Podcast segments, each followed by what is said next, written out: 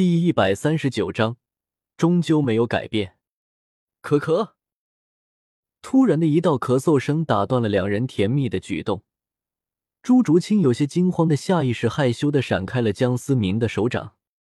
不知何时出现的弗兰德脸色阴沉的走了出来，对着办公楼外的众多学生喊道：“全都给我散了！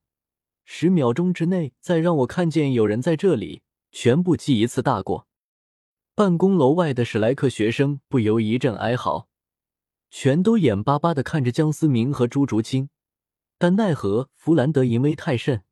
只能不情愿的离开了办公楼前，只是还有一些不死心的学生偷偷的躲在树木后观望。弗兰德看着这一幕，不由也是无奈的笑了笑：“你俩真的是刚回来就闹成这么大的动静。”弗兰德有些嗔怪的说道，但眼中的喜悦之情却是零零 kxs 点 com 无法掩藏。没办法嘛，搁这无处安放的魅力。江思明又开始发骚起来，臭小子，这么多年倒是一点都没变。弗兰德笑骂道：“院长。”朱竹清微笑的称呼弗兰德。现在的他早已不是当年刚刚来到史莱克学院的高冷萌妹子了，深深埋在心中的坚冰已经被江思明彻底的融化。回来就好，史莱克永远是你们的家。弗兰德真情流露的说道，三人皆是相视一笑。对了，慕白那臭小子呢？弗兰德有些疑惑的问道。话音刚落，脸上充满草莓，衣服已经残破不堪的的戴沐白神色慌张的跑了过来。三人看着戴沐白现在狼狈的模样，不由得想要发笑。我去，沐白，你挺会玩啊！月儿刚走就玩的这么嗨了，江思明打趣的说道：“思明，你可别背后坑哥们，这是我想的吗？我这是被迫赢。”戴沐白连忙解释道。看着戴沐白紧张的神情，又是一阵笑声。戴沐白面对着三人怪异的眼光，实在是没脸再待下去，拉着弗兰德赶快给他安排一个房间，好把这身行头给换了。思明，我就先带着臭小子先走了。你和竹青的那间房子，我一直没让人动过，你们应该知道路的。小刚他们出去替孩子们猎杀魂兽了，算算日子应该也快回来。找个时间让老赵出出血。弗兰德说罢，带着戴沐白先行离开。老婆，你看人都走了，我们干什么呀？江思明捏了捏朱竹清柔软的小脸蛋。宠溺的说道：“你自己一个人瞎逛吧，傍晚之前不准回来。本姑娘要给你个惊喜。”朱竹清粉嫩的小嘴巴鼓鼓的说道，说着说着，竟然不自觉的露出了傻笑。“你想干嘛？”江思明单手搂住朱竹清盈盈一握的细腰，柔软的傲然贴在了江思明的胸前。“坏蛋，反正你不许提前回来。”朱竹清羞红的转过头去，说罢，便一把推开江思明，头也不回的逃开了。站在原地的江思明不由得摸了摸鼻子，心里暗道：这小妮子不会想学做菜吧？看着人都走光了，江思明伸了个懒腰，很久都没有这么清闲过了。江思明仿佛又回到了那个魂师大赛之前无忧无虑的生活。江思明没有什么远大的抱负，只想拥有保护自己爱的人和自己亲人的能力。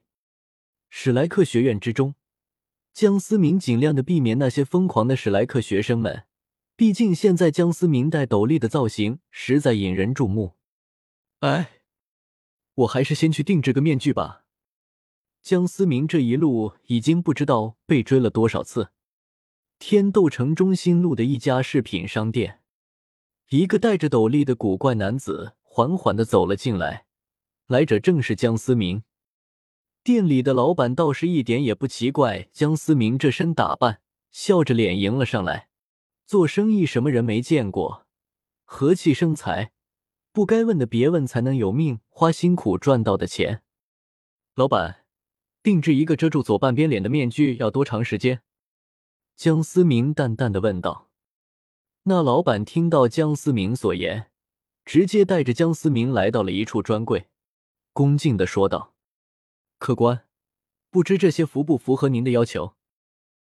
江思明倒是没想到，竟然有现成的，不由得愣了一下。那老板见到江思明好像有些犹豫，还以为江思明不满意，连忙说道：“客官，这些可都是出自月轩之手啊，做工精细，材料上等，舒爽透气，不少皇宫贵族子弟都争相恐后的卖它。也是您来的早，昨个才到的货，若是再晚一步。”恐怕就没有现货了。听到老板如此说的，江思明不由得心中暗自叹了口气。江思明一副面具不可能用一辈子，月轩怎么做，应该是唐月华的意思。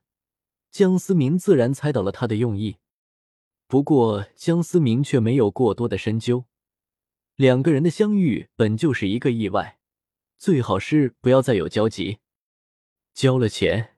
江思明摘下了斗笠，重新戴上来了精致的面具和假发。繁华的天斗城街道上，江思明晃晃悠悠的逛着。反正傍晚之前不准回去，江思明也是十分无奈的瞎逛。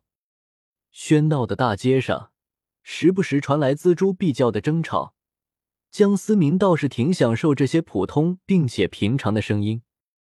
一道熟悉的身影突然映入了眼帘，原本悠闲的江思明不自觉的停下了脚步，心中默默的叹了口气。一位俊俏的青年手中还抱着一只娇小的兔子，面带着笑容，慢慢的走向了江思明。思明哥，唐三微笑的看着江思明，江思明看着此刻仿佛没有半点悲伤的唐三，淡淡的说了一句：“走吧。”先回家。两人的沉默和喧闹的街道仿佛是两个世界。江思明万万没想到，剧情尽管变化如此之大，终究还是没有改变这般结果。史莱克学院后山，江思明和唐三各自提了一坛酒，默默的喝着。思明哥，我感觉我真的是个废物。为什么？最后还是没有保护好他。唐三再次猛地灌了一口酒，脸色已经有些涨红，眼眶中布满了雾气，一手提着酒，一手紧紧的抓着如意百宝囊。到了两人如今的等级，喝醉又如何容易？现在的唐三不过是想找一个人倾诉罢了。也许只有像大哥一样的江思明，才能让唐三打开自己的心扉吧。江思明一时间也不知道怎么劝解唐三，默默的拍了拍唐三的肩膀。我知道我说什么你无法缓解你内心的痛，因为我从未体会。但是我相信你，你还是那个坚韧冷静的唐三。我相信小五也一定相信你。江思明没有将碧海乾坤罩交给唐三，毕竟现在的碧海乾坤罩是残缺的，还没有被彻底的激活。赋予不了唐三海神之光。